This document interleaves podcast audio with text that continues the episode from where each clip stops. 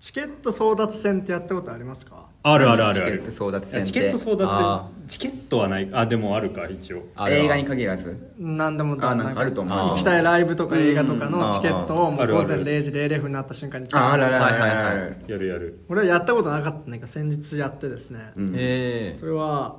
レオスカラックスの舞台挨拶なんですけうわーえあったんだどありましたレオスカラックス来日もしうて帰ってんののかもしれないけど来日してて、ええっと、4月1日にユーロスペース4月2日に川崎と有楽町と池袋ら辺でやってて、ー、行きたかったなユーロスペースはもう速乾で無理で、うん川崎はどうしてもやりたかったから、んやってチケット争奪戦にあったら109シネマズ川崎のホームページなんて俺もう腐るほど見たページですよ、うんところが0時00分になったら読み込みに時間かかってますお待ちくださいでパッて出たらうんあなたの、えっと受付番号は3658番ですみたいはいはいはいなそんな状況になってて、あえマジかと思ってあこれ無理だと思って、ーうん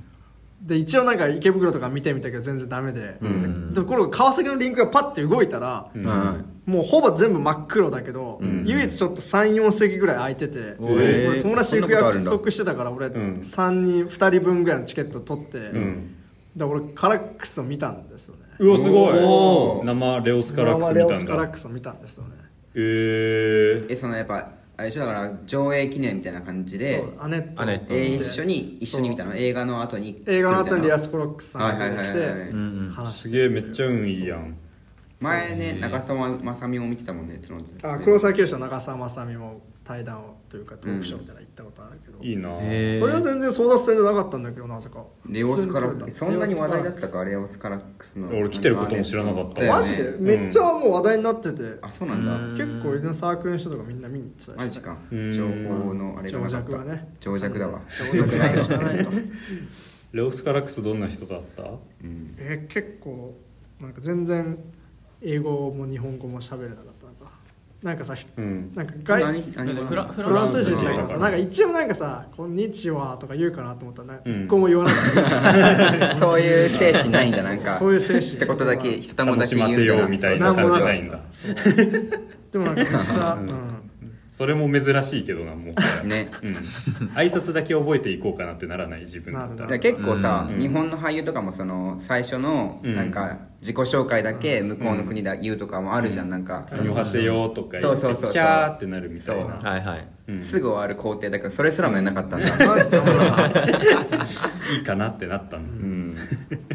そうだ、うんかっこよかったけど、そうそこまでいくとかっこいいねねちょっと遠い席であんまちゃんとは見えなかったんだけど、うん、うん結構もう多分旧来のファンの人とか感極まった質問だよねうんめちゃくちゃ良かっレオスカたラですッねクスレオス何歳ぐらいえでもね最初のだボーイミーツガールとか汚れたちは多分20代とかで撮ってるそうだよへねーあの時が若いからうん、だから今多分普通に60とかなのかなそうかでも60とか62とかかないやまだ撮る60ねは全らし然い普です通に元気そうだっうんた、うんまあ、アネットは映画自体はちょっといろいろ俺はそこまでハマれたわけじゃなかったんですけど、見に行かないとな、んアダムドライバーを見ないとまあアダム・ドライバーも良いかったですようんこれは任天堂スイッチを買うときに同じようなことをやってへアマゾンに貼り付いて入荷したって思ったらああ押しまくるみたいなえへはいはいはえいそれはでもそれはゲームってそのやっぱすぐ売り切れちゃうもんなのそのコロナの一番コロナがすごかった時期だったからあじゃあ余計にもうみんな買うみたいな感じだっもたうなそうスイッチの需要がすげえ高まってる時期にあえそー俺の需要も高まったからうんそこに参加えしてそれは頑張っお店に並ぶのいや違う違うアマゾンネットでしょ、うんアマゾンででページを見て定価のものが入ったら買うのよあじゃあもあう本当にじゃあ通信の運なんだじゃあもう本当に結構ねだからなるほどね何回も再ロードしてみたいなわかるわかる、うんやるよそうねなんだうんーへなんか俺面白い申し込みフォーム出すやつがあってさうん友達がなんかプログラミングたけてるやつではいはいはいなんかその申し込みフォームの、うんなんていうの練習用を作ってあでー事前にこれって打てって言われてこうやって打ってプログラミング使って打って、押した瞬間になんか変なうんポチポチってやれば、うん全部ガーってなって、えー一瞬で送信できるっていうのをすげえやってえくれて、うん、うんやっぱそういうの見るとプログラミングやるんだったってなるななるうね、んなんかそうなんだへえ頑張りたいなプログラミングすごいね最適化したくなるもんねへうんえでもゲームもチケット争奪戦になるんだねな知らなかっるねうんそっちラねイブとかと同じぐらいたスイーツとかって今だったら別にみんな誰でも買ってるじゃんそうね今はみんな買えると思うけどその時期はすごかった本当に、へうーん 今結構安くなってんのかな今は新型が出たから安くなるとかもあるかもあうーんだって今は別にスイッチ買ったって普通だよねだって多分普通だけど、そう、うんで当も時はそんなに結構大変だったんだしたらやるかはいはい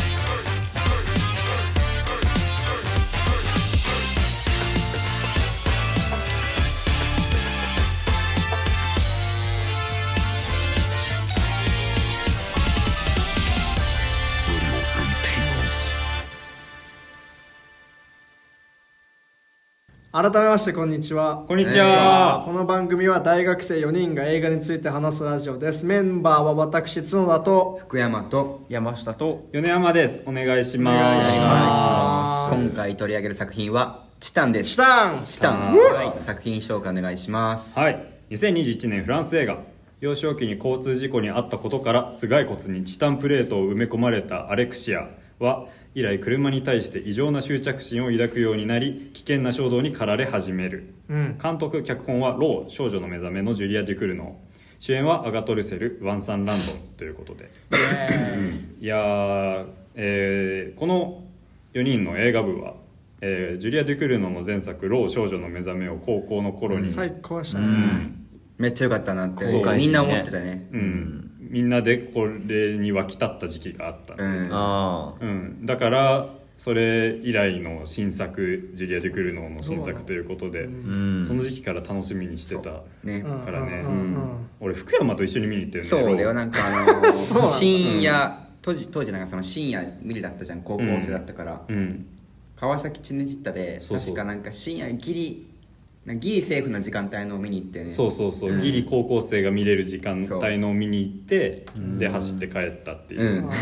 ていう記憶があるなあ試写会で見たなんだっ懐かしいけうん飯田橋かどっかのフランス語文化センターみたいなところで見たことがありますすえげうん懐かしいなろうはうんさてお便りが来てますか答え来てますがちょっとネネタタババレレがかありなかしたら先に俺らの感想をうんはい言ってからにし ましょう、えーじゃあまず角だからネタバレなしでネタバレなしで初めて初めてか久しぶりか忘れたけどうん映画館で失神を起こしま した これマジで何ですか失神し気絶しま意した識いがや飛ほんぶ本当にそのいや文字通りでも結構誇張あのいやでも誇張じゃないあその誇張っていう誇張じゃないよね前半らへんは結構すごい集中して見てたんですけどちょっとあまりにもいろんなことが起こりすぎてで結構もう本当に久しぶりにちょっともう目を背けるような、ちょっと精神に耐え難いような描写とかもいっぱい出てきて、うんおーってなっててようやくそれが落ち着いた段階でもう一気にちょっと疲れが出てあー張りきて詰めてない一瞬意識が飛んじゃったんですけどそれってなんか眠いとかじゃなくて多分、えー、すごいねなんか 多分もうオーバーヒートしたんだろうなっていう感じでした脳みそがストップかけてんだよ ねそうあの最後の方なんか酒場みたいなところで踊って喋ってみたいな、ワンカットずっと美味しいあたりがちょっと一瞬疎ってきたんですけど、うんあれは結構本当にすげえコンディションのせいとかじゃなかったうでんうんすうね、んうんっていうぐらい、まあ、ちょっとすげえ映画だったなって思いますなんいやかすごかった失神するほどの映失神しましたねその描いてるテーマとかはいろいろ語れると思うんだけど、まあ、その描写のエクストリームさと、まあそのそれをこう結構もう本当やっつぎ早にサントラとあれでやる感じとか、ジュリアン・ドゥクルの結構ほんとただものじゃねえなっていう感じがしました語るのが簡単な映画では多分ないと思うんですが、うんだいぶその過去のクローネンバーグだったりとかいろんな作品を連想させつつもそのどれとも違う、最終的にはもう本当に本当にとんでもない領域をちゃんと描ききるというところも含めて、んまあすげえ映画でしたね、うん、うんはい福山はいやなんか角田が失神したって言った後になんか言うとあれだけどすごい見終わった後俺頭が痛くなるから 感じでそうちょっと弱いんだけどさ、いやうんでも本当にそれくらい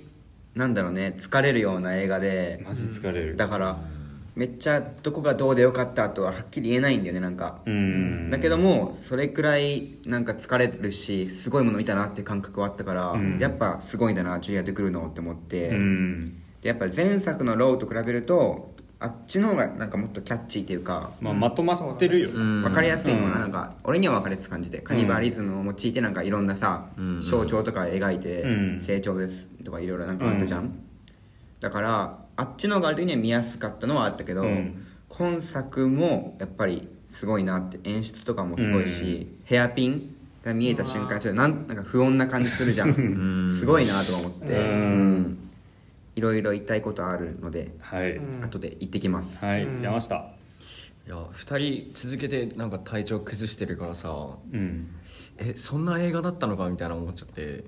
えいけたいけた普通なんかえ俺結構目マジ覚めでてたくなるシーンあったよやばいないやあまあ普通に見てて、いや痛い痛い痛いみたいなのを思ってたんだけどうんさすがに俺頭痛くなったりとか失神はしなかった ななるほどねへこういう映画好きだなってやっぱ思いましたね、うんうんなんか普通の映画と全然違って こう何別世界っていうか、マジでえね一つなんか飛び抜けてるっていうか、ううんん好きですねうんうんうんうんって感なじんか、ううんんあの細かいとこところとかで言いたいところとかがあるので、はいちょっと後でうんはいうん雑感はもうこんな感じで、うん雑に、うんはいじゃあ米山えっと俺からまだ見てない人に一応ストップをかけておくとマジで何面白半分で見に行かない方がいいぐらいしんどいですこれ本当になんか俺もグロとか苦手な方じゃないし、うんなんならそのえ結構楽しめる方の人間ではあると思うんだけど、うん平均よりも、うんでもマジで耳閉じ耳塞いで目を細めて見てた結構あーわかうるんつまりそのなんか嫌なこと起きるなっていうのがずっと続くんですよ、ううんなんかまずいことが起きるっていうドキドキ感のサスペンスをずっと続けてくるんでちょっと集中できないぐらい、ううんん、恐怖感がずっとあって、いやーなんかだから最悪でしたね 最悪同じぐらいのテンションで最高とも言いたいうんところはあって、いやだってこれこういう映画がパルムドール撮ってるんですよ、うん確かにねうん、パこれにパルムドールをあげちゃいましょうっていうカンヌもすごいいいと思うし、うんうん映画の未来すげえ感じましたマジで。はいあうーんいう意味でまあなんかね自分がこの映画が好きかどうか割と分かんないし、うん見終わった後はって思ったけど、うんでも多分この体験を忘れることはないし、あうーん結局好きになっていく気がする感じかな、俺はね劇場で隣のおじさんと笑いながら見ま した、ね、怖すぎるっていうシーンで隣のおじさんが毎回「怖っ」って言うん だよねいやわかるって思って俺も笑っちゃってたはいはいうんはいはいそうそういう感じでだから楽しいと思います、うん楽しめれば楽しいはいって感じですかねはい感じですねそしたらネタバレありではい話していきます、じゃあまずメールをお便りを読みまおす願いします一通来てますいつもツイ一通ですね一一通か段は一通ですはい、はいはいはい、ツイッターネーム IT アンダーバー K さんありがとうございます、はありがとうございますえーチタンナンセンスコメディとしてこの映画を見ました、なぜなら先月シュールレアリスムとして有名なブニュエル監督作品の特集上映に行ったからですおおーいいねルイス・ブニュエルえーブルジョワジーの密かな楽しみとある小松会の日記というブニュアルブニュエル作品ではマイナーな作品ですはいはいはいはういんこれらとチタンを比較すると今作チタンはナンセンスコメディと言っていいかと思いますまず車とセックスというクローネンバーグクラッシュだけでなく塚本慎也哲夫はいはいはいのような展開と思わせておいてうん何の説明もなく人を殺しまくる展開になんでやねんとツッコミをまず入れました今気づきましたが頭の埋め込まれたチタン特に意味がなかったですよねそして男しかいない消防隊の主人公を身を隠すのですがいやその変装特に大きくなったお腹そんなんで隠せるわけないやろとここでもツッコミ、 うんあれは思ったな内なんやかんやあってまるで父親とは神であるという象徴のような男性との間のことも受け取れる出産にそうきたかと静まり返った館内でクスクスと笑ってしまいました、ありえない展開がこれでもかと続くのはまさに先ほどしたしょ先ほど紹介したブニュエレ映画と同じでした、その状況になんとか対応しようとする登場人物たちが良かったです監督の前作「ロー少女の目覚め」を見ていませんしかし感想など読んだり聞いたりしたところこちらも父親と娘の関係を描いたもののようです、うん今作も冒頭の自己シーンといい主人公とその父親の描き方が何かありそうな描写でしたそしてラスト老いた神の象徴のような男性のもとで出産をするということで冒頭の自動車受家と合わせるとあの子は両方の父親と主人公である娘の子という近親相関的なものだったと解釈していますはいはいはいはいはいだから彼女は車とセックスするのでしょう車は力の象徴とします45歳あたりのオタクが2人出てきてどちらも死ぬのも神である父親との関係こそが重要だと監督は主張していると受け取りました以上オタク側である私の勝手な妄想でしたというなるほど面白いうん、でも父親そうですね不健とのなんかあれなのかな読んでる感じですね、うんなんかそうだな、うそうい読んでらんない感じだったけど、うん、落ち着いてでもそのユーモアがね、うんそうですそうねあるんですよね今回の映画は間違いなく、うんうんそうだからナンセンスコメディっていう言い方は確かに分かる部分があってうんうんだからルイス・ブニュエルとかね俺もブルジョージーとか見てないんですけど結構有名な「皆殺しの天使」とかはまさうにんその不条理シュールレアリズム映画で、まあ、すごい怖い映画なんだけど、うんあまりにも状況が不条理すぎて笑えてくるみたいな、うんうんそういう感じとしてあってだからまあ確かにひたすら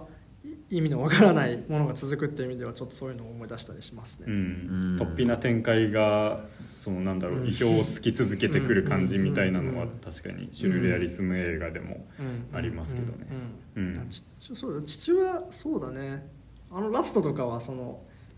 その性妊娠出産っていうよりはなんか性行為として解釈したみたいなそんな感じなんですかねああなるほどなんかでもそうそうここら辺もなんかねめっちゃむずえい最後とこでのあはあれると父思う親んだがよなその出産を手伝うシーンの話、うんああなんかそうねなんかちょっとそういうふうに感じさせるようなうんやり方だってね明らかにやり方ではあったそうそうそうなんか、でもだからあそうそういう風になっていくんだなみだだからねなんかテーマのテーマもそうだし展開がもうずっとなんかドライブ感があって、うんそのあ こんなところに行っちゃうこの映画はみたいな、あうーん感じがあってでう大変なところに行き着いたっていうところで終わるみたいな、そうねだからローと比べるとやっぱその、なんだ、うんその突飛なしなんていうのシュール的なものが結構ローより明らかにあるよねなんかもうなんてんこ盛りだったよねううんん一応ローはなんかそのなんか筋通ってるような感じですね一本道なんか、うまあうんずっそうとそう獣医学部の学生だもんねでなんかうんそうそうそなんか次々うそこが大と、きな違いかうも、ん、状況が変わっていく感じうんうんうんうんのもあって今回は。うんううんんだってなんならだってまあ最初はさ車の上でダンスしてるあの女の人だったわけじゃんうんで人を殺しましたと、うんで、えっと、逃げるために男に変の、うん変装しますって言って、うん誰か知らないあの人の息子ですって言って、うんでその人に受け入れられて、うんで暮らしていってであの、えっと、消防署の仲間になって、で子供を産むってういうん話だもんね、そうだねうんなん今か山下があらすじを説明してくれたんですけど見てない人多分わかんないと思うんです よね。うんうんうん、で最後生まれてきた子供の背中にはなんか金属があうんそううんその前に親燃やして殺してるからねあそうねそうそうそう今山下が思わず飛ばしちゃう飛ばしちゃう けどそそういうシーンも忘れるぐらい、ううんんうんいろんなこと起き起きてあるなるほどんで、ねうん、うんうん、すごいですねうん引きますねマジで。これ見てない人に説明したらさ説明できないね、マジでねできうないよねん、なはって 何みたいなうんうん落ち着けって言われる、うん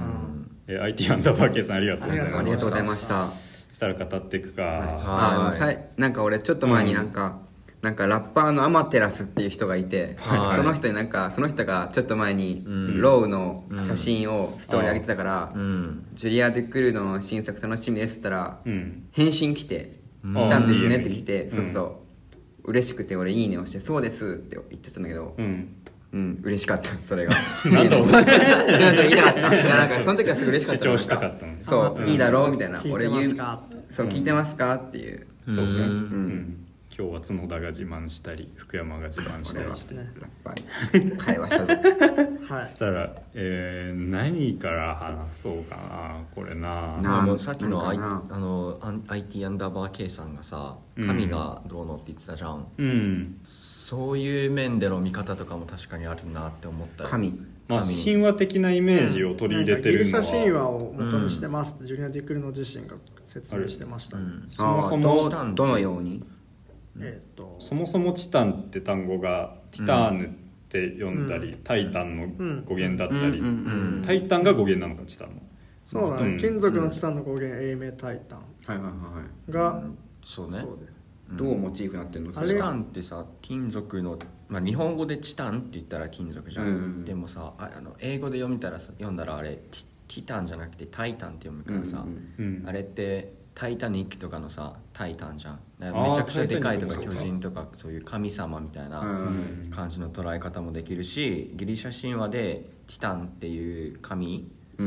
うんうんは地球最初の子みたいな意味あうんそうなんだなるほどあるらしいのアレクシアがガイア大地の女神バンさんがガイアの息子であり夫となるウラノス天空の神彼らが合体してタイタンが生まれる、なるほどえー書いてます、だから誕生の物語なんですねうんうんうんうんまあ地球最初の子だから背骨がなんか、うん何あの金属のへんなんか赤ちゃんが生まれるっていうところで終わり、ああそういうことねうんあほうそういふう基礎う的なに名も前読めるしまあいろいろそうかあえだからあれですか処女解体なのああどうなどうどうなる車のとのこの場合あれはどうなんだろうね車との子なのこれどうなんだろうねだからさ 車その何車との子じゃないの車との子でありでも同時にその、なんだっけバンさんとの子でもあるのかそうみたいな関係で考えるとちょっと何キリスト教に寄せるならマリア的な姿勢になるじゃない、うんアレクシアはうん、うんん父親があ2父人い親をる持たない子あ供そういうあそういうことが主従主従なんとかあってそうはいはいはいはそいうそうそうはいはいセックスちゃうのにそのあれかそういうことねそうそうそうはいはいはいはいはいはい妊娠するだあっていそううじゃああじゃあ車はでもさ車は権力って言ったら確かにそうかもしれなくてだからさ、うんそのうんその文字通り巨大な車を運転するっていう消防士っていうのを考えると、うんまあ、なるほどねっていう感じははいはいはいありますね、なななるほどなるほどだからその、えー、と IT アンダーバー K さんは車を権力の象徴としますみたいなこと言ってたけど、うん確かにそうで、そのキャデラックそのモーターショーの車と,、まあそのえー、とそれよりさらにでかくてそのあもっと大きい大きくて大きい力のある消防用の長いホースを持っている巨大な車を動かすあーバンさんが重ね合わされてっていうのはそうかみたいな感じがちょっとありますよなんか。はいはいはいうんなんかもっと大きい力の象徴、うんなまあ神みキたャいなデラックよりでかい消防車なのかなとかはい思ったりもするんだけど。なるほどそういねう風にも読めたりもするの かなむずいえ結構わかんないよでもこのラストは分かんないうよ、んでもラ結ストはね局あの子はだから来るそのどうなのみんなの解釈としては別にわかんないけどどっちだろうと別にあれなんだけどうん一応好奇心で聞くけどその車とのそういう子っていう認識その車まあでも車との子だからああいう見た目なんかなっては思うけ車どとの子なんかなと思うけどだよねうんでも、まあうんうんそうなんかうーんな何を言おうとしたんだっけな でさっきのその車は力の象徴だっていう話からしたら車との子ってあることはじゃあ車ってその何力の象徴であるわけだから、うんその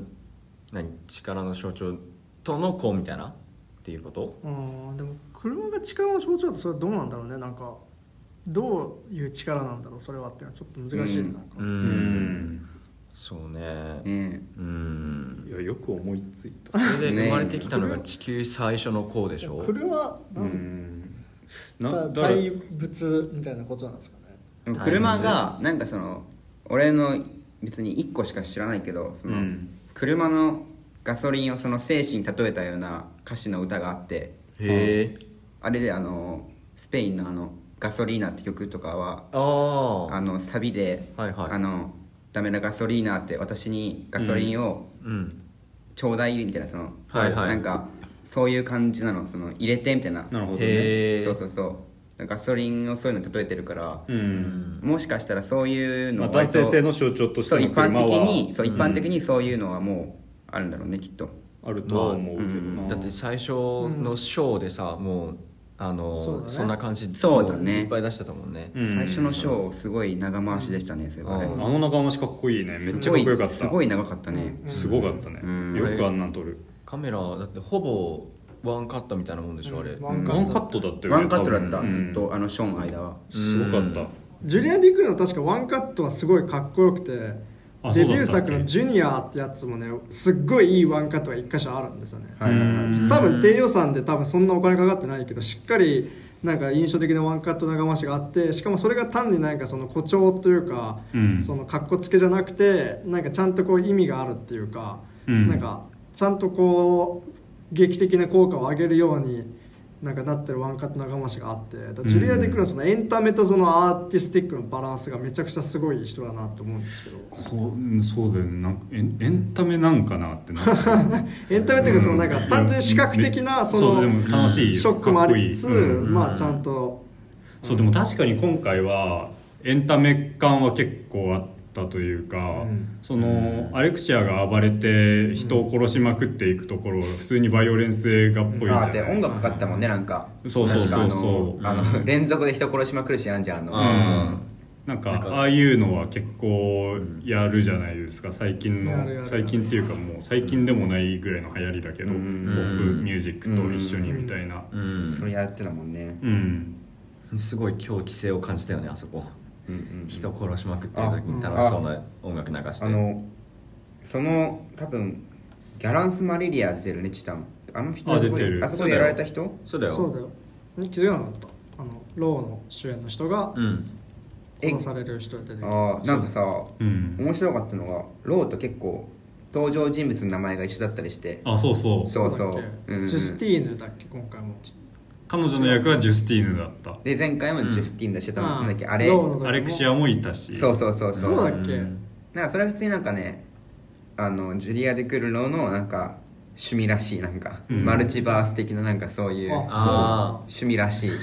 えローではカニバリズムでさと食べる衝動に駆られてたジュスティーヌが今回は乳首めっちゃ舐められてなんなら食べられる側に回したって ことそうそうそうそうそういうことかそういうなんか同じ人物だけども違う世界線にいてうん全然あそうな違んうだ目を持つっていうのは趣味らしい趣味だバカし怖やいりたいまあ、あれらしいあれ面白かったもんな見てて、うんこうあ食われてんじゃん今回って思ってなるほどね食われて面た白いね知り合ってくるのそういうところもあるんだねうんそのなんかユーモアでやってんのかそのつもりじゃないのかわかんないシーンがすげえ面白くてさはいういんなんかその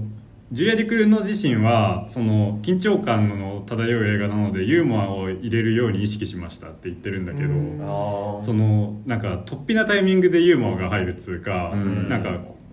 うんこ怖すぎるから笑ってるんだけどみたいな気持ちになったりがあ ってだからそうさっきの隣の隣に座ってたおじさんみたいな、うんここはみ結たい構な映画館笑ってたよねみんななんかそうみんな笑ってた結構だからマジかヴィンセントと対峙するシーンとかうんあはい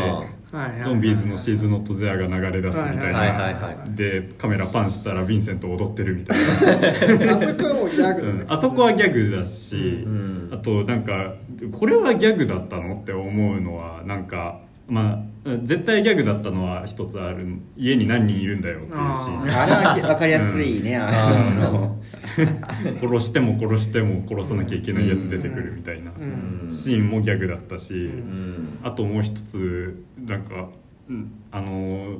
何急にその何自分の体内から黒いはいあー液体みたいのが出てくるようになって、あれってなって、んで自分のその髪を留めてるヘアピンを使って自分の穴の中に入れてみようとするみたいな痛いシーンあったじゃん、うんはいあであそこでめっちゃ痛がってるんだけど明るい T シャツの色に「ネバーギブアップ」って書いて あるあれあれ面白かったあの、あれさもともとギャランス・マリリアがさ着てたやつでさそうそうそう「ネバーギブアップ」って書いてあっうんてあれあれ乳首舐めるとこから「ネバーギブアップ」って書いてあってだからなんか言うそのごまかしきれてないよって思ってそう ね全然ずっと緊張してる緩んだ和け剤どと俺してらユーモアを入れてるんだとしたら、うんやりすぎ働いてないとそれはそういうことねうんわかるなんあかーその説教中になんかよくわかんないギャグ言われてそう笑っていいのかこれは笑うやつなんだけどみたそういそうそうわからないみたいな気持ちになったね、うなななんだよって感ん、じそだうったそうそううんんまあだから、まあ確かにそれも含めそういう意味てそのうんなんかなんだろうなジャンルにカテゴライズしがたい感じがあるじゃないですか、うん全体的にこの人の映画って、うんなんかホラーっていうのホラーっていうホラーでもないよね、みたいなうん感じがあってそのジャンルがミクスチャーされてる感じの面白さみたいなのって多分意識してるんだろうなと思うけど、うちゃんとジュニアで来る、まあ、まだ俺はローしか見てないからさ、うんジュニアは知らないけど割となんかいあこの人の作品だなって分かりやすいような、うんそうだねすごい一貫しててそうだねそれはすごいねこのジャンルってわけじゃないんだけど、うんもうなんかそ何ジュリア・デクルノの癖みたいなうんなのかな癖っていうかなんかめっちゃ肌かねき回復シーンとうんか、はいはいはいもう作家性はすごいバチバチに感じだね、ううんん最初に車の事故から始まるとことかもはいあー共通しててそうだねわやっぱ同じなんだなと思った、うんそこは、そう、ローの車の事故ので始まるシーンもさ、俺すげえ怖かったの覚えてるんだよね、うんまあ怖かったねあれそうなんか引きの絵なんだけど、んあっちは、うんでも引きの絵なんだけどなんかひ音楽でずっと不安そうそう感ねをかきたてられる感じで、うんえなんか嫌なこと起きてるっていうのがずっと続くみたいな、うんそうそういういやゆなんなんかさこの人嫌なことを思いつくの得意すぎないうんなんかこれこれが起きてほしくないんだけどって思うことを絶対起こしてくれるみたいなはははうはうんんいやすごかったなマジでうんうん次々と最悪を見せてくれる感 じうん確かにね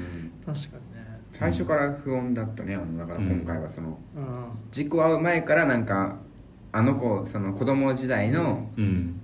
あの子自体がちょっと不穏な感じしたじゃんなんかそうのそうそうううんん車の音楽に合わせてなんかうん変な、なんだっけ口笛だっけなんだうっんでけもすごいなんかうーん運転をめちゃくちゃあーそうそうそうエンジン音エをンジずっン音だうんとうん口ずさんでるっていうのわかんないけど チタンが入りうーんって言って込るむ前からすごい不穏な空気感あったし、ずねっとおかししかったっていう感じはしたけどうん、だだかかららうんだからそのシリアルキラーになっていく感じとかも、んその結構うんわかんないっていうか見てうんるそうだねだけでは、なんで殺したくなっちゃうのかっていう部分がうんうん興奮するからなのか、そうだねうんあーそのうんと主人公のアレクシアのうんなんか心情みたいなのがさ、うん全然何、ん言葉で説明されないからさそうそう全然喋んないなそうアレクシャそういえばセリフは全然ないセリフほぼないんだよなそうそう口が聞けないようやるんで途中から、ううんん最初からもまずあんま喋んないし、うんうんそうだねだからなんか批評とか読むとなんか最初はそのなんか性交渉してくるやつを殺してそうそうフランそスうマリいリうア感とじかだだかっらてそうまさにそういう、なんかすごいエンパワーフェミニズム映画かと思いきやそうでもなくなってくるって感じうんがあるかなと思って、あなんみんな殺すぞっていうふうになっていって、でセリフなかったの全然そうだからその主人公の気持ちがよく分かんないんだけどずっと、うんなんだけどその後半に行くにつれてう、んなんか多分ヴィンセントに対して安心を感じてるというか、うんうんうんうんお互いになんか絶対的な愛を感じてうる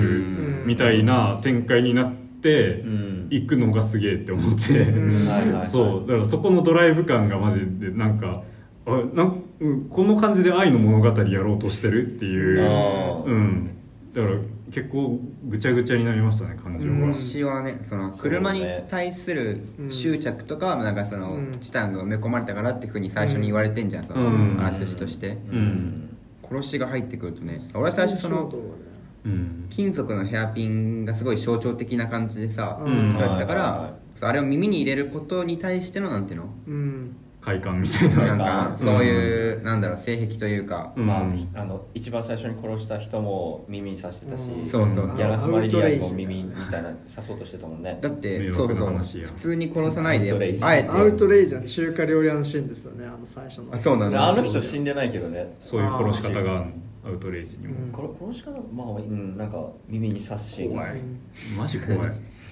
今回このんなあ長いれ今回のあの車でさ刺す、うんあれめっちゃ怖かったもんめちゃめちゃ怖かっ怖いたねあのひ何そその前までは普通に生きてた人がうん刺されて、うんなんか痙攣して目が白くなって、そうそうそう泡吐いてなんかうん物になってく、うんだから俺アレクシアがベロ中し始めたあたりからもうドキドキしてたもんね、うんなんかあーあの時点でもうこいつ死んじゃったって思って、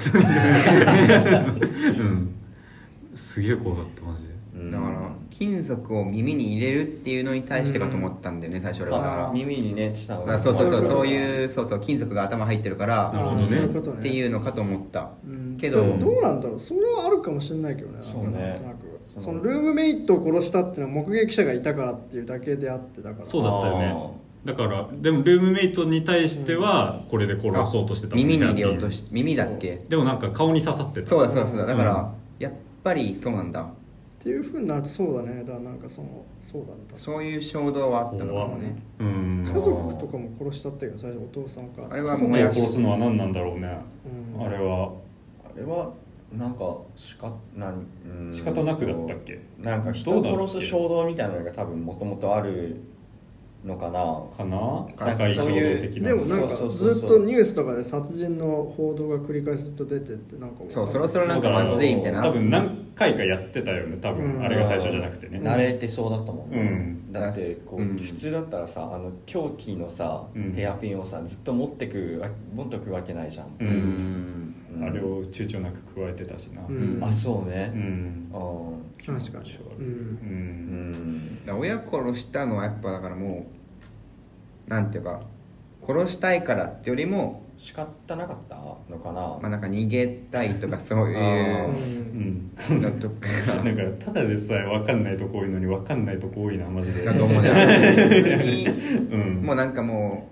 うなんだっけアレクシアうんとして生きるのをうんもういやめようみたいな気持ちがあっあーなるてほどねだかはいはらいその生みの親である親自分を産んだ親をもう殺しちゃううんで新しい人になるよその後トイレ向かったんだっけなあんかーそうそうそうだと思うでもなんか親に対してなんかあんまりよく思ってないみたいな実ジップ実の父親とか、うんうんねなんか関係性本当言葉もほぼ交わさなくて、うんで事故のまあ原因はお父さんだしなとか思ってまあ確かに確かにねでそこをそう、うんそこのドラマはねうんちなみになんかお父さんにお腹見てもらいなさいみたいに言われるシーンではいおはい父さんがお医者さんっていう風な示唆があるんだけど、うんえっと、ジュリア・デュクルノーも両親がお医者さんらしくって、うんううんんお父さんが皮膚科医で、うんお母さんがうえんっと、なんて言うんだっけえっと赤ちゃんの婦人科医か、うんうんああうん、らしくってまあだからそういう方面からボディホラーに対して興味を持ったみたいな話をしてたんで、うんそこはなるほどなってういんうんう感じがありました、うんなるほどねだからやっぱあれだよね家族について描くの好きなんだよね多う分、んもうロローーの時今日もは結構姉妹愛だったけどあれに関しては結構んでまあ父親との関係も最後の方にちょっとちらっまあちとょっとだ出けてねくるみたいなうん感じだったけどあっちはで今度も、まあ、やっぱり家族のことについてうん描いてるなっていう感じがあって、うんうんうんで俺がパルムドールで好きなのは「万引き家族」の次が「パラサイトで」はいはでいその次の次が「チタン」っていうこの家族映画だね家族映 画をー結構パルムドールが撮り続けてるっていう、すうごんいでもなんかか家族映画でかつてもその家族間のうんなんか、なんか脱構築というかはいはいうんうんっていうのはまあ多分、まあ、パルムに限らず、うんまあ、すごいこうなんか世界的な潮流って感じありますかね一つのテーマにあそう自明じゃなくなっていく家族みたいなのは、まあそうね確かにね、確家かに族、んパラサイトもしっかりうんそう万引き家族もねうんまあそうだねそのうんだねう、んですねまあなんか家族っていうか人間この映画見てて人間ってなんかうん結局、あの誰かを必ず必要としてるんだなって思ってうんうんなってあの山下さっきなんだっけ愛がどうって言ったもんねなんかうん、この映画見終わった後いや愛の映画なんだと思ってこそのうだ映画ねででも愛の映画だとは思うんだよなやっぱり、うんこんなえぐいけどこんなぐちゃぐちゃなことやっといて最う後ん愛について語ってるんだいやすそうそげえれとは思ってマジでかっこいいよねうんうんなんかそうだからこの映画が破綻してないのは、うんそのなんだろう主人公というか登場人物に寄り添ってるからだなっていうふうに思うんですよだから要はその結構なんだろううんマイノリマイノリティとももう呼べないレベルのマイノリティみたいな感じじゃないですか。そのアレクシアがアレクシアはもうなんていうかジャンルジャンルになんだろう当てはまらないでしょ、うんうんうんで実際もう現実世界に存在しないような境遇になっていくし、うんうんうんでなんだけどそういう架空の人物に対してより沿ってるからこそあのああいう答えの出し方ができるというかさそのだからウィンセントに対してうん愛を見出していくみたいな展開になっていく時に、うんやっぱあれは架空の人物でありながらアレクシアのことを本当に思ってるからうん一つ出る答えなんだろうなっていう風な感覚があって、うんだからそういうその主人公に対して寄り添ってる感じそれはヴィンセントとかに対してもそうだし、うっんていうのがずっと嫌な感じのする映画だったけどそこだけ少し心地いいうん感じがするみたいななるほどねのがあっ確かに確かてにそういう意味でうんも、まあなんか感覚がぐちゃぐちゃになる感じがあります。うんだからそういう意味ではなんかくやっぱククイア映画っていう表現は結構ふさわしいのかなっていうかその、うんうんなんかクイクイアって概念はいろいろあると思うんですけど、うん多分なんかそのなんかその元々のなんか男女二元論だったりとかうん異性愛同性愛とかなんかそういういろんなその固定化された二元論とか普通とか異常みたいなものを、うんというあのカテゴリーでありその対立軸、そもそも外していくっていうか、うんっていうものが多分クイアなのかなって本とか読んで考うんえたことなんですけど、そういう意味ではその結構この映画はまさにそうでその、うんそうだね決してなんつうの例えば性別が途中でその女性からなんかを男性のふりをし始めるとか、はいはいなんかそういったものがなんかこうなんだろう決してこうなんか異異常なものとしてはなんか確かに表彰、表現としてはだいぶこう奇抜なこといっぱいするんだけどとか、うん痛い表現とかうんはするんだけど決してなんかなんつうの異常なものとしては見てないそ感うじそれを見下すような視線はないっていうか、うんそそううそうだから変な映画撮りたいからこういうストーリーにしてるっていう感じではないみたいうんうんうんなねううんんあ異常性を見してきてるわけじゃないよってそこうとかそうそなうるほどん狂っちゃってますよみたいなことうでんそのうん登場人物たちを用いてるわけじゃないっていううんその登場人物にちゃんと寄り添ってる感じっていうのが見えるのは好きだったうんうんうんなんか不安定な感じなんていうのかなそのこの人はもう、うんトランスジェンダーですとかそういう感じでは言えないじゃんなんかその、うんうん、そういうなんか枠組みにこうやってまあ人よをく当ててくれって言われてそうそうだかなくらはっきりてとこれはなんかレズビアンのなんとかですとかそういうふうに言えないので、うんなんかその、うん流動的というかなんだろうな、うんうんそう固定化されてないそのそういうのもクイアのなのかなうん、でもそう、それは確かにあるかもしれないとか、うんまあもちろんなんか家族感とかなんかそういうのもあるし、ううんんうん、ジェンダーのさ授業とか取って、うんその先生の話とか聞いて思ったことなんだけど人間ってそういう枠組みとかに入ってるって自分で考えてるだけで、うんこう今まではあの男の人の方が男の子男の人が好きだった女の人がこうあの女の人のことが好きになるとかさ、うんそういうの全然あることだと思うっうんて言ってて思うっていうかそういうことが実際にあるからあの人間はそういう枠組みに当てはめるんじゃなくてもうこの人はそういうんそういう人っていうかなんだろうもううん言ってる意味わかるかなわかるなんまあ一人一人全然違うってそう当たり前誰のでこすよとねが好きになっても、うんまあ何いいっていうか、ううんん、うん、それでも別におかしいことではない、おかしいことではない、うんっていうスタンスだよね、うんあこの映画もこの映画ああもそうだ、あうんでその感じはなんかあれですよねその映画自体のジャンルがカテゴライズしがたい感じにも似てるっていうああか、はいはい、うんん確かにねうんそうだからすごい流動的な、うん全体的にまあ、そもそもうはんセックスがなんかグラデーションっていうもんねなんかそうそう、うんうんうんそうだねうんまあ、その結構ジュニアとかローとか面白かったし、うんでもなんかなんつうのかな当時見た時にその要はその散々そのまあチタンにも通じるようなそのまあその人間のその身体が変化していく変容していくみたいな、うんそういったものは描いてて、まあ、そこは確かにすごいこうあのなんつうのかなあのショッキングというか今まで見たことない映画を見てるって感じはするんだけど例えばジ,、ジュニアなんか結構ちょっとあるのがその要は人体が変化していって結果それはそのなんかジュニアもローも思春期の少女の話だからそのなん言うたら成長するというかうん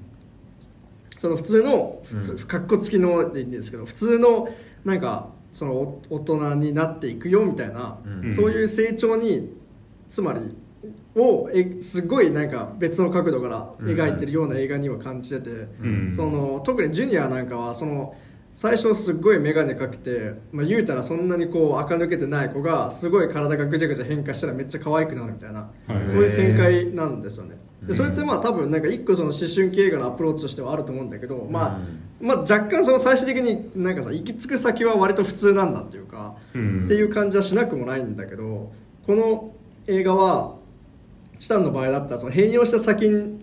変容した先も文字通りその変容の最後の結末を見せる、まあ、ちゃんとまず見せるところがまず俺はめっちゃ偉いなと思うんですけどその映画として、で見せた先がでももうそれはもうなんか規範とかにはもう全く関係ない、うんなんかちょっともうよくわからないものになってるっていう、うんあでもそのよくわからないというかその今まで見たことあるものとか、うん愛の物語ではあるけども、うんその結果生まれてくるものはもううん今までの旧来的な価値観ではちょっと取り扱えないものになってるっていうあーはいはいマジでよくて、うんそうそうだね最終的にすごいなんかなんか向こう側に到達していく感じみたいなのがそうかそういう意味での新たなものそうかがっていうねあれは超いいですよ確かにねそう思うとあのラストだからそう最初はもう何情報型だったんでラストを見た時にうんポカンとしちゃう感じがあったんだけどうんはいはい劇場全体がう。んあーでもそう読んでいくとうんそう愛の向こう側にそのなんつうんだろう新しいものが生まれるみたいなうんあ感ーじ新しい時代の幕開けですねみたいなうんあーそういう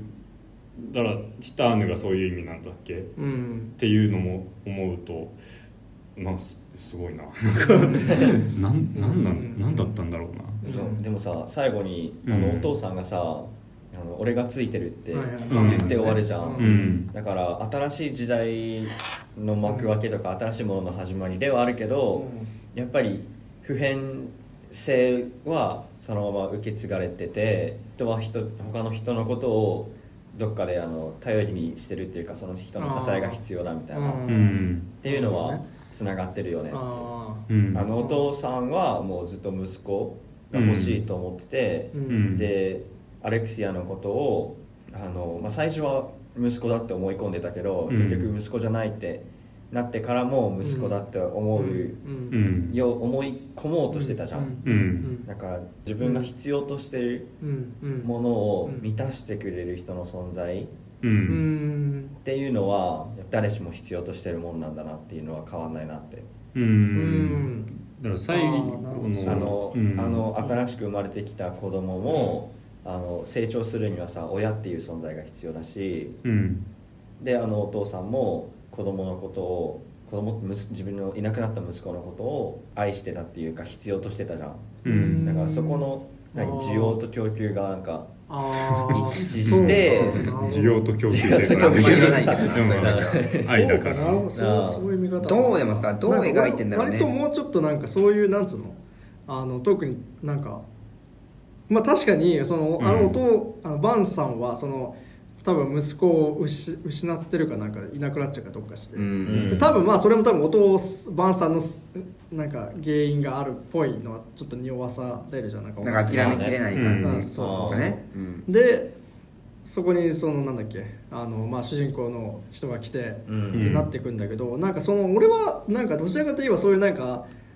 まあ、確かにその個人単位で言ったらそういう話かもしれないけどなんかその家族っていうよりももうちょっとなんかそのい異物である他者みたいなものをそのまま受け止めるというか、そのあー自分を満たしてくれるものとかっていうよりももうちょっとこうもうなんかそこにあるものとして、だからその最後の。あのあー赤そうん見た坊のとかかも俺はちょっとそういうふうに見たの確かにだからその家族家族とかあ人となんか家族同士は支え合ってとか、あうん恋愛で言うんだったら一対一対のパートナーがいてみたいな,、うんなんかそういうそれこそ旧来的ななんか人間観とちょっと違うようななんかうんこうグループの中だけじゃなくてそのグループの中と外っていう境界をなくすっていう話グループグループなんかそうえでもなんか家さ族っていう仲間内とかじゃなくてっていう話教会なくすっていうのは多なんかうん分教会を越境するっていうのはうんおそらくあるしそうだねあるある確かに越境はしてるもんねある主影人公響がしてるしこれそうわかる新しい時代なんだろうだからうんだからそだからの、うんそこの関係性みたいなものがうんちょっともう別に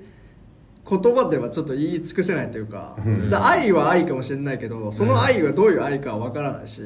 あのまあそれはそうなんだよそれねこそ最後の展開を見るそれこそなんだっけキリスト教でいうアガペじゃないああーあのと言いますと知らない人のことを愛せっていう隣人ーあーないや待ってちょ待っそてうないんうか感ねじをなんかえでもなんかだから要はどっちもあると思うんだよこのラストに関してはあーそのだからヴァンさんヴィンセントがその何アドリアンというかうんアレクシアのことをもう何でもいいからお前は俺の息子だっていうふうに言うのってうんアドリアンに対してのすっごい執着があるからこそうんアレクシアであっても受け入れちゃうみたいなうんちょっといかれてるからこそ受け入れてるみたいな部分もあるわけじゃん。っうんていうことを考えるとあだからそうだね確かだからこそ受け入れれたしにあーその自分にとって異形な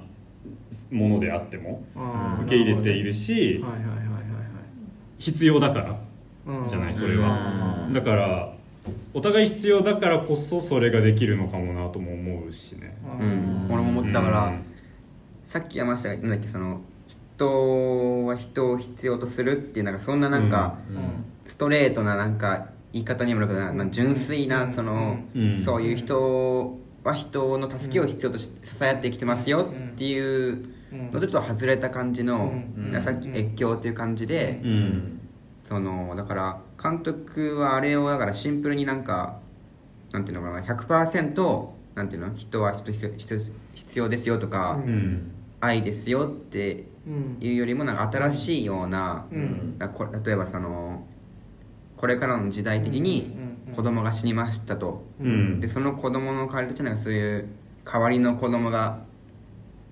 機械機械とかのそういう、なんていうのあうん出てきそうじゃんそのうん AI とかで子供、はいはいそうだねそういう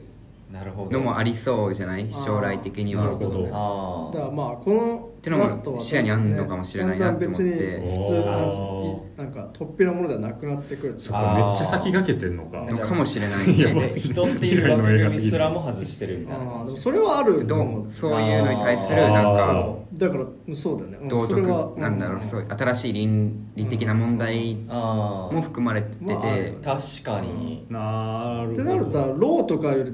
5段階くらい先行ってるような映画に見えるえぐいななんかそのすげえ普通の人間とそっか普通の人間そうだよだからそそののマジで2022年にこれ撮ってんのえぐいそう、うんだからそのそうだね21年アガペとは違って、うんだからうんほん確かにな本来的にはうん多分、なんかこれ本来的にはなんか綺麗な形のうん形、形ではないけども、うんさっきおなが言ったみたいに、もう必要とせざるを得ないから、うんそうするみたいな形うんなのかもしれないね、えなのかなどうなんだろうか今俺どんどん好きになってるわそうねすごいなすごいねあとはプラスだ今思ったけどうんすごいなそこれこにたどり着くにあたってだからさその、にバンさんってキャラクターがやっぱすげえいいなっていうかその、うんものすごい街相撲なさやつで さ実際あの職場とかもなんか怖ってはい多分なんかもうんうびっくりするぐらいなんかさ、うんそのなんかなんつうのなんかゲイに対するさなんかうん排他的なあ感のじとか踊ってる時のそうそうそうみんなの表情とそかう超印象的だよそうなあれはそううんとかあのなんだハンバーグみたいなの揚げてるシーンなんだったあれすごいなんかハンバーグってさいハンバーガーあなんか調理場あったよね調理場でなんか、はいはいはい最初なんかハンバーガー屋さんとかかと思ったそうそうなんかそうあれ結は構それ出ないそうあそこでもなんかさ、うんそのゲイが来たぜゲラゲラみたいあなー白人のゲイが来たんじゃないそういう変な俺もあったししかもそれを黒人が言うっていうねあったっけあの黒人の人があうんのなんだっあけそう神の息子は白人のゲイだったってはいはいはいはい言っててあだからやっぱ神って言ってるかそこでそこで言ってだから私はやっぱ神じゃだあってそ言のってたそうだねあそうあの消防姉妹ではあのヴィンセントさんが神ってそ言うだねうんですよねでもそ立ち位置的うにでうんでも同時にヴィンセントさんは明らかにあのなんかさステロイドかなんかをもう注入体がぶっ壊れながらさ打ってるって薬かなりあれそう、うんもうなんかその、ま、町か相当なんつうの取りつかれて取りつかれるてよさマッチョイズそうムマッチ相撲みたいなものに対する歪みみたいなものがだいぶある人だなと思ってて、っあていうのを考えるとねだからそうなんかそのさっき言った超絶未来思考みたいなものに対してそこに居合わせるのがバンさんってキャラクターってすごい面白いしあ確かうーんなるほどね、うんはいはいはいはいはいはいああとその今思ったのがさその、うんあだからやっぱさつながってるのかなって思うのがさあのキャデラックがさ、ま、炎のマークがバーって書いてあって、うんおーで両親は炎で燃えて炎で燃えあてーバンさんは消防士でそうでなんか炎のイメージがずっと炎あるよでね疲れたとこからやっぱダメだっつって逃げてあーあそこに向かうってだそうだねだからやっぱ炎のイメージはすごいあるんですよね炎何なんだ炎何なの炎はだから炎は何なんですか炎は何の象徴炎はだ一見すごいなんかとんでもない死にも見えるけど、うんキャデラックにあるってことは炎か炎が生なんのかな生生というかその新たな始まりを告げるだからさあ、うんクローネンバーグが言ったらビデオドローンですよねそうなんだビデオドロ見てーねン見てない見てないのビデオドローン見てうん見て借りてないからまあいいそれはいいや借りようとしたんだけビどデオドローンってラストでうんなんかビデオ人間になっちゃうんです よ主人公あはそうなんだビデオ人間になったやつが最後に、あーそうか最後に、ん焚き火がバーって燃えてるところに行って、ん新しい世界に入るよみたいな感じになるんですよねなんか確かにへだからだから炎はだからその一見すごいその要は身体を奪うっていはいはうい死にも見えるけど、ーうんその死の超えた先に何かを提示してもいるのかなっていうかああなるほわどかんないけどあでもそれはだいぶなんか深読みになっちゃうけどねわかんないけど、炎ってなんかめちゃくちゃいろんなう意味ありそうだもんうねん宗教的にもなんかありそうじゃんそうあんま知らないけどキリスト教にも絶対なんか火の炎のイメージあるもんねー聖書だとなんかルシファー堕天使うんはもともと天使だったけど火を人間に与えてしまったせいで堕天使になったみたいな経緯があったような、いろんな意味があるかうらんそうとか難しそいのですね結構その焚き火に入ることで新たなところに入団するみたいなさ、うん結構あったりとかうんなるほどねそうだね、クローそうだね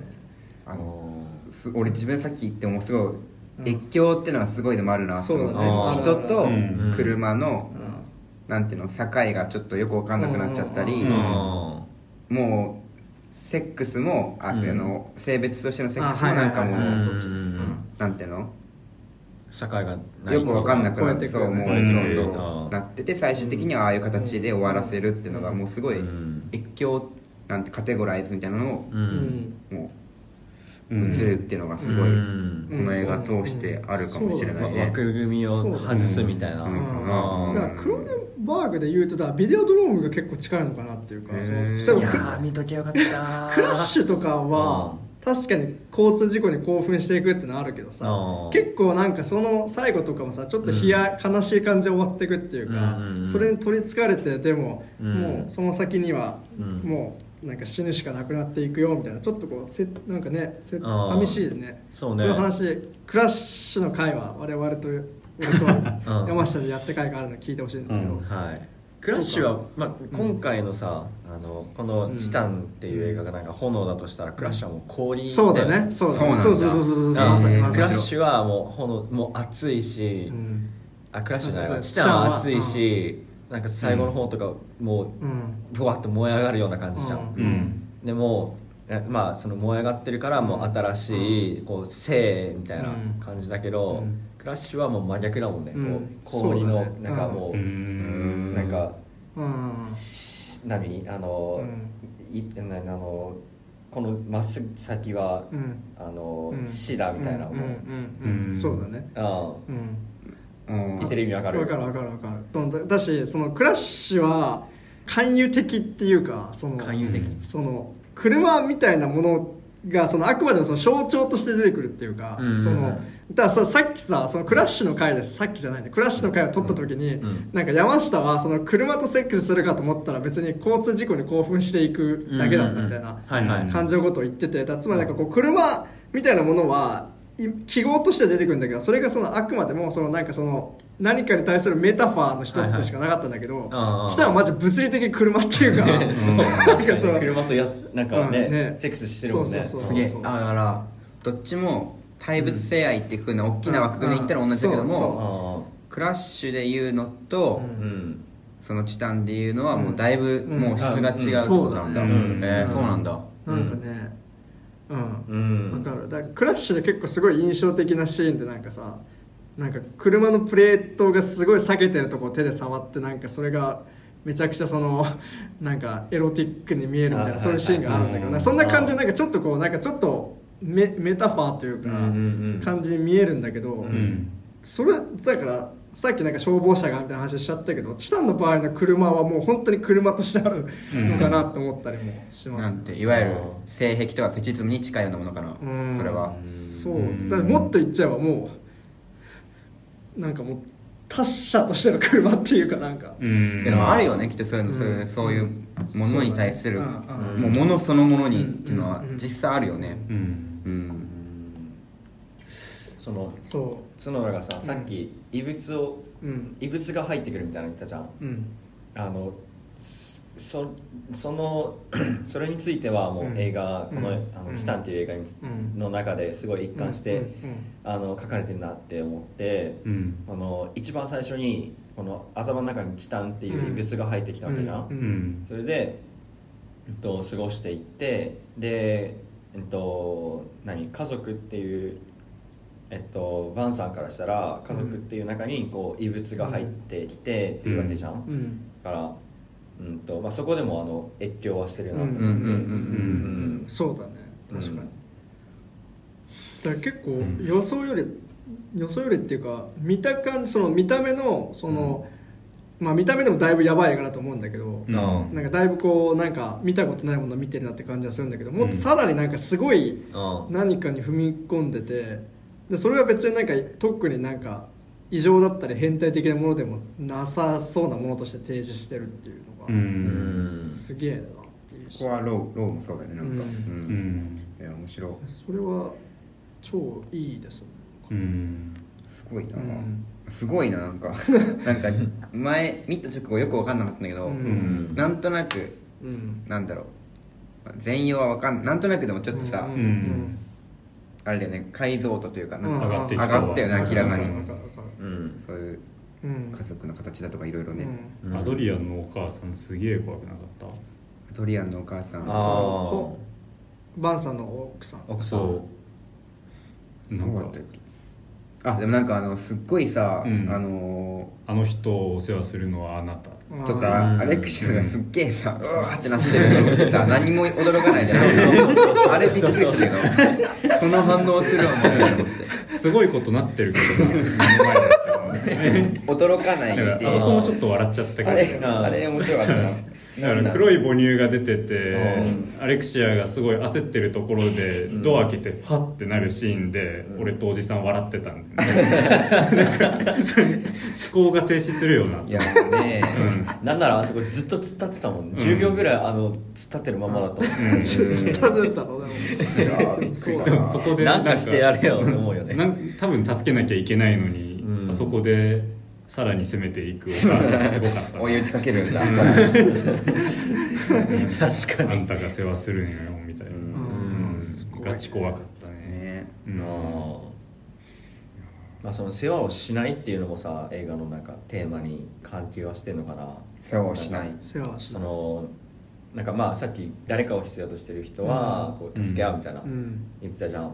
あのあの奥さんはこうなんか誰かを必要としてなかったっていうかなんかそのあアレクシアも必要としてないしアドリアンもいらなかったって言ってたそうだねねいらないって言ってたしあ言ったよねなんかうーんだから助けなかったのかなってうん人を助ける行為ってさもしかしたらなんか自分が助けられたいって思ってるからやってんのかなはあどうだろうなどうだろうななんかそのうんバヴィンセントとそのおその、うん妻うの、んと子供が何があったかとか、う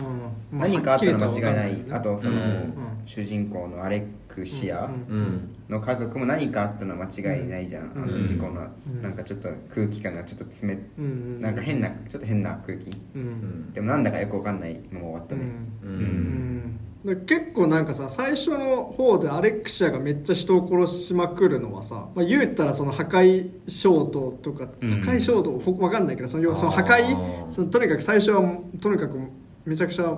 んそのそれこそ助けてくれた、うんえー、とジュスティーヌさえもうん殺してしまうようななんか、うんそういう感じだったんだけどそれがなんかどんどんあのそのバンさんとかと分かんないけどその要は香りをすることによってなんかちょっとまあそのなんかもあのバンさんを必要とするような感じにもなってきて、うんでそうだねだからそのなんだからそう考えるとさっき山下が言ったそのようにそのなんか必要とする者同士みたいな感じの関係性は一応あるのかなその最初の破壊からうんいくと何かもうちょっとこう人間としての何かをなんか、うんに人間としてすらもう終わってるか分かんないけどあー なんか何かしらそのこう必要としている存在を見つけたっていうよううんな感じになるのかな。かなうんその破壊衝動についても思ったんだけどさ、うんあれって、まあ、福山が言ってたようにさ、うんこう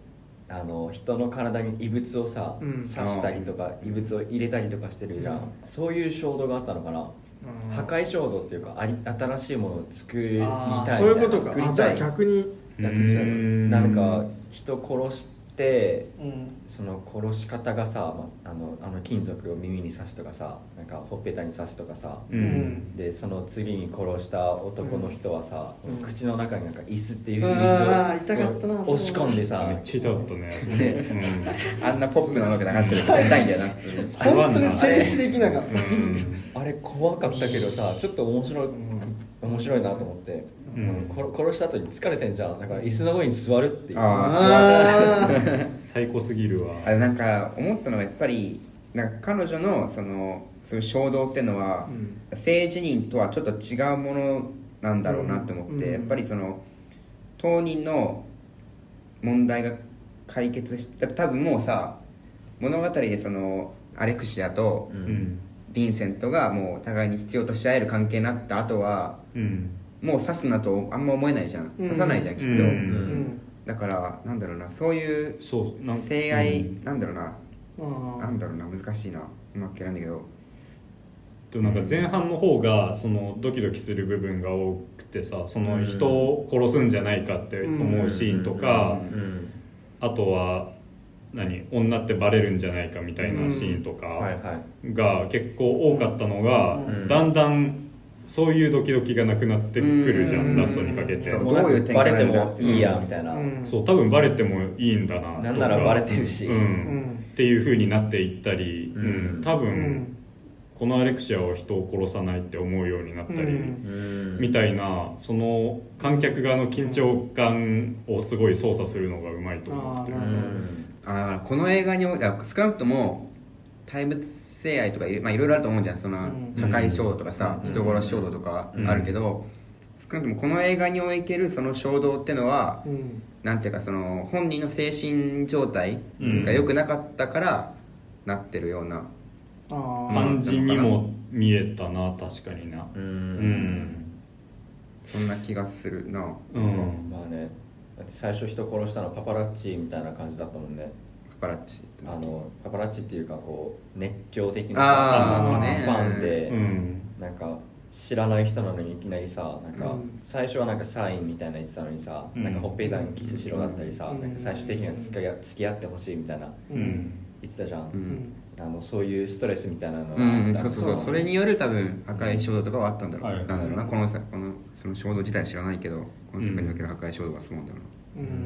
んだからスワローのあの異物飲み込むやつに近いなって俺は思ってうんだからスワローを俺はすっごい思い出しちゃったこの映画見て、うんうんスワローねスワローってあれなんでさあの異物を飲み込んでたんだっけでもあれはああいああいうう衝動だっけ病気があるからだけども原因がなんかストレス的なものじあーゃんやっぱりそのそうだねあそのストレスから、うんそうだったねのなんか抑圧だ男尊女卑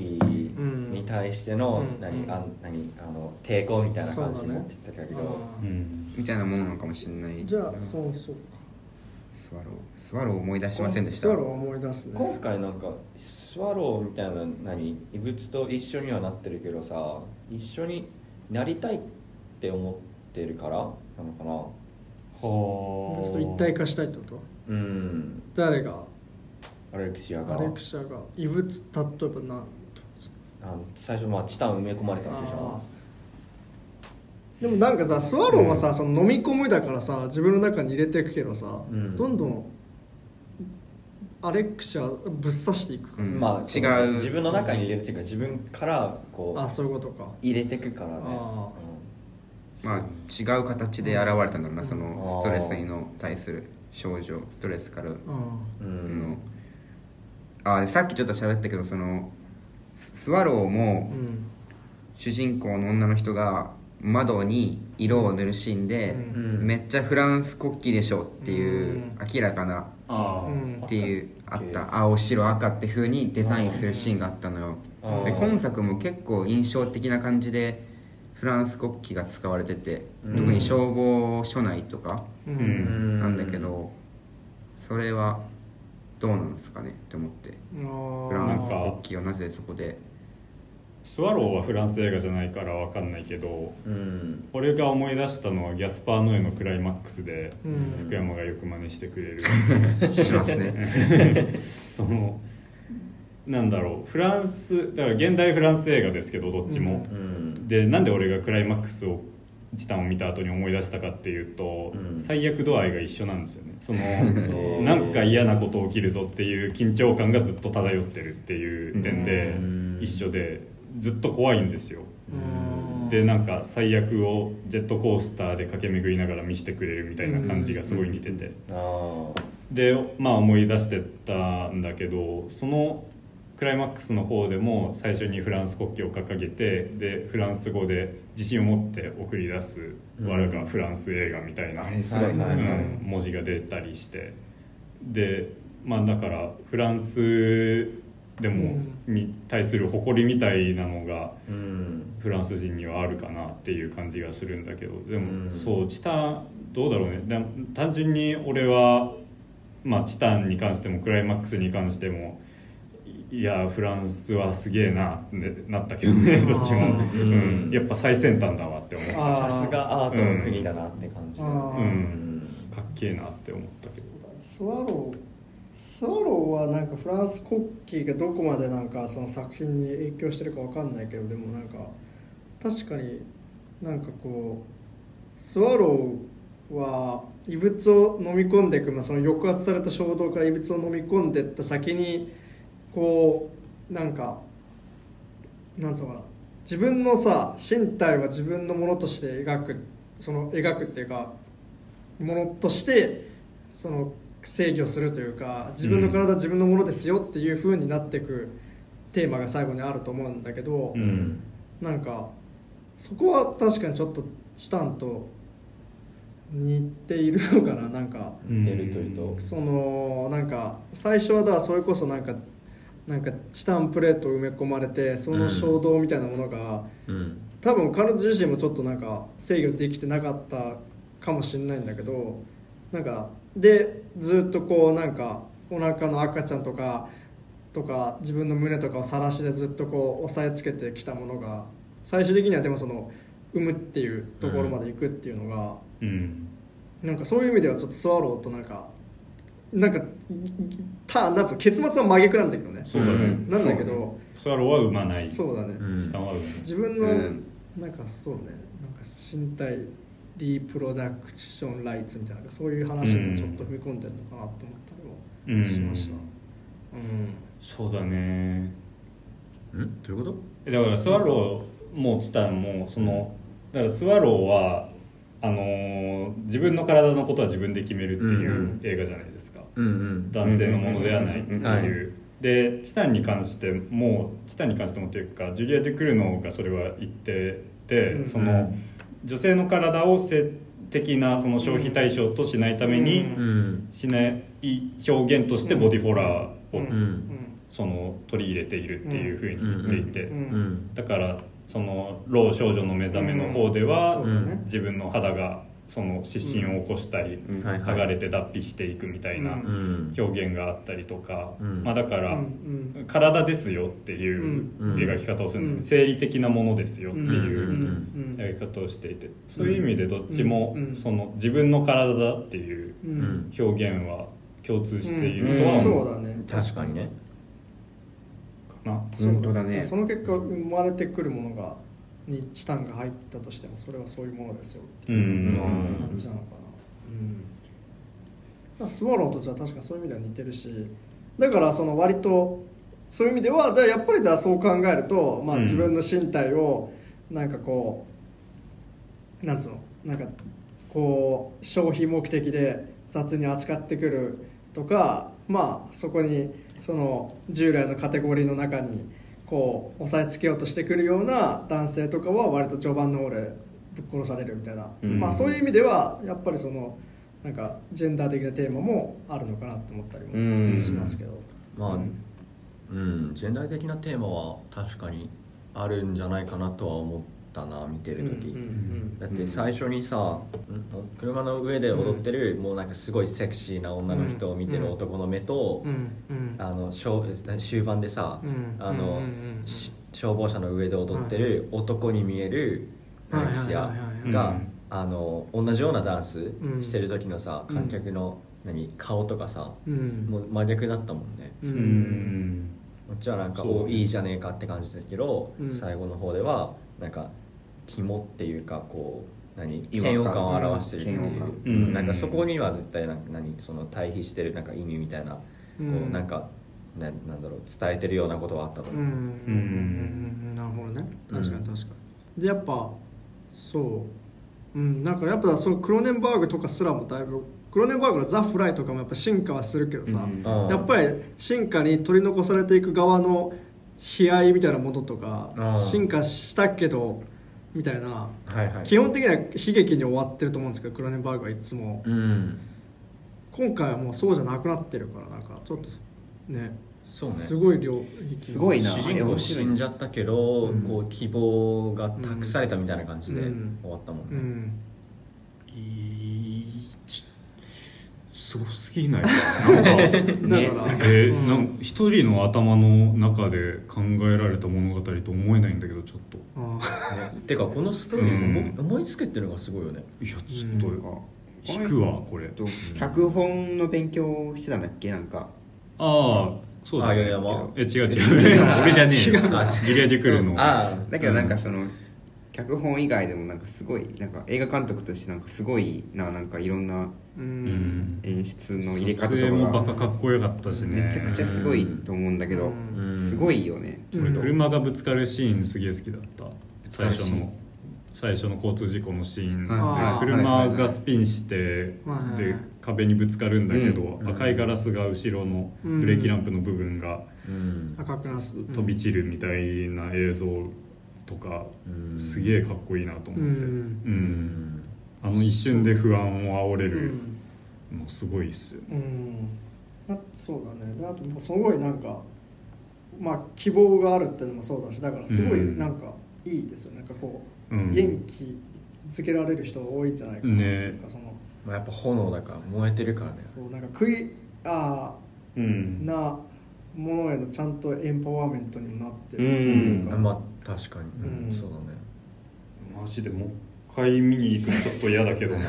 ちょっとしでもうもそれ一くらい回見るのはちょっとしんどいちょっとでしもんねどいんだけど嫌だけどででもまあ相当もねううんん相当良かったな今こう話してみると本当ですすごねいなこんなだこんなこと書ける越境していくことが別に、ねうん異常でもなんでもないっていうのはううん確かにねやっぱそのなんかねあのーアドリアドリアンじゃなくてアレクシアうんがそのヴァンさんを殺そうとする寸前で踏みとどまって救うって決断をして、うんうんワンさんの前で声を出すみたいな、うんパパって呼ぶみたいなシうんーンはやっぱなんだろう主人公がある意味あそこは変身を遂げるシーンじゃないですか、成長というよりも。うんうん、っていうふうに思うとなんだろう変変態と変変態ってあれですよその虫がするはいはいはい方の変態っていうのって「老少女少女の目覚め」の方の頃からジュリア・デュクルノーが一つ持ってたテーマ性でそれうとんなんていうか主人公の変身成長みたいなものを重ね合わせるっていうのが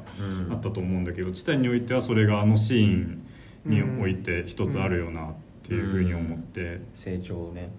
だから自分この人は自分を必要とするし自分はこの人を必要とするんじゃないかみたいな考えの変化があの時あったんじゃないかなみたいなことを思うとねラストにかけてねうんなんかだから本当にただあったかいような感覚になるシーンつうかさあったかいっていう感覚なのか分かんないんだけどうんなんかそうねなんか従来ではちょっとなんか、その正統から外れたいわゆるまあかっこつにいびつとは言われるようなものううんんのなんかうんそれをいびつじゃないですよっていうそこにある温かさを描いてて、うんうんほんとすごいと思うそうううんんだからそう新感覚でしたねマジで、ううんんマカレナを歌うシーンとかあマカレナだったねうあーかるなってよかったですね、うんあれんあれも唐突に入るけどあそのシーンとかすごい俺好きだな よかったな別れたうんあそこでなんか感じるじゃないですかやっぱり親子愛親子愛なんかなうんなあのななんハなんだマグしジてハグしてるところうんあいやーすごすごい好きかもしれない、 うん、マジでもう一回見たくないけどねいやもうジュリア・デュクルノはちょっとい追やわなくてはいけませんこれはやばいかうんじゃないちょっとやばいかでしかも今知ったんだけど、うんこれフランス語あんま俺フランス語何も分かんないのよ、うんこれななんていうのララフェミスで合ってますかこれラフェミラフェミっていうの、うんフランスこのこのここって出てるんだけどジュリア・デュクルノ、うんセリーヌ・シアそうよそうセリーヌ・シアマもここ出てるらしいねラフェミってどうあいうそうなんだ学校ですかフェミえー音響芸術学校国立高等映像音響芸術学校えあーーそうそういうのがあるセリーヌ・シャンの出てるんだうんそうそうそうそうなんだどっちもここ出てるらしいあーどっちもいい13個豆知識いけないねバチバチじゃないですかバチバチですねなんかちょっとやばいんだからジュリア・デュクルの えー、未来未来行ってたんじゃないなんかじゃないとこんなことできないと思うけどすごいなマジでうんねえー、すごいわちょっ希と望なんかすごいえなわんかいやいやなんか未来と出会っちゃった感じなしんなかいじわじわ来て時代を超えてじわじわ来るすごさだわ時代っていうところも越境してるいやいやだだからなんかしてるよねめちゃくちゃんなんか嬉しいですねなんかねこういう映画が出てきて本当にいいなって俺思うらし子さ確かんに子さんぶれるぞこれ俺らローだよねローから見てるローのさ高校生だとんでもねえぞ俺らロ当ーの時衝撃はちょっと忘れがたいもん子ねさんぶれるぞちょっとこれから子さん子さんだよ子さんブレるなってやつは絶対自分のらで追いつけ ない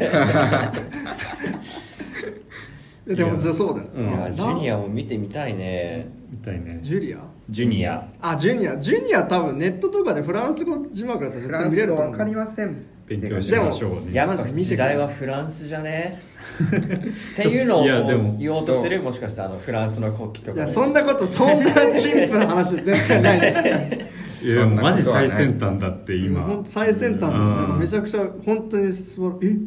そうなんだラ・フェミのその卒業生すごい人多い、あうんいいです例えばでなん例えかばアンジェ・ズラウスキーって人がいて、うんこの人ポーランドの人で「ポゼッション」っていうああうんイザベル・アジャーニの映画であれもねすごいその人間の身体とかでポゼッションもすごい思い出したんですけどこれを見てそうなんだそのなんかどんどん人間が変容して新しいステージに行くみたいな、だかへらちょっとそれもだからラ・フェミすげえんじゃねマジでラフェミ俺ラフめェっミ期ちゃ待してね排出してとるじゃんんでもねえ学校かもしれないなここすげえ学校を見つけた発し見しまったラフェミっていうラ・フェミ やばいっすねラフェミに注目ということで注目しましょうっ難しいだろうて感じですそかねんな感じですかはいですかちょっと語り尽くせたとは全く思いませんがいやこーれはや嬉しいですねなんかもう一回チタンっていう映画を見に行くよりかはチタンを見た人といろいろ話したいあーそうよだねね話せる映画だね本当にこれ実まはあめちゃくしちたらゃ第2部ちょっと撮るかワンチャン誰か見た人いたらねうんぜひお便りまだまだ待そっうてですね、ますので、はいああと「老少女の目覚め」は本当におすすめです最高でしたねはい最高の映画なんであーあこっちも怖いですうんこっちも怖いからあんまりおすすめとは言い難いんだけど、うん覚悟がある人はごぜごひ飯食べた後とかに見ない方がダいいメですねなんか俺と福山は夜ご飯食べなかった食べなかったね食べないで見て食べ終わった後食べなかったもん そうお腹空いたねとかなんなかったねうんお腹いっぱいだったわマジで、ひたすら走って帰ってね逃げ逃げに逃近げるいからように走って帰っ劇た場から逃げたよ、 うん、そんな感じでしたはいはいありがとうございありまがとすうございありがとうございまますありがとうございました次回扱う映画のなん話でしょ同じせあのラフェミのあれでもよかったんだけどうも13区ちょっと期間が空いてしまうということ13が区見てるんだ何13区13区でも絶対やりてえなやるんだけどもねここまで来る13区はやるけどやろう次ではないそうね次はもう次の次とかでいいかもしそれうないねえっと次の作モービ品ウスちょっと、まあ、話題作ないことはないんですがモービウスまあちょっと俺らが話して盛り上がるのはここら辺じゃないんじゃないかっていう話になフりましーディッシてュ風えーネットフリックスえはいえ米ー山の口からそれが出るとは絶賛配信中の「ドントルックアップドンとルックはいシャこラれメをね見ましょう俺はもう一回劇場にわざわざ出向いて見てこようかと思いますネットフリは入れないんですかネットフリに入りたくない無です料期間でやってやめちゃえばいいじゃん無料期間今あんだっけネットフリってえずっとやってんじゃないそういうのってまあでもネットフリね入ってない人もまあそんな感じで見ていただけたら、うんやっうてんるちなみに俺「ドントルックアップ去年の6位とかに入れてるんですがマジで好きですおーマジでいい映画なんいでや見る見ますバチバチのバチバチに尖ったコメディ映画楽しみだなぜひ見てください、はいラブ多フ分ェミマジで入りてえなご めんまだラフェそミんに引き話ずしてれるない 終わったよはいそしたらエンディングに行こうかなはいはいありがとう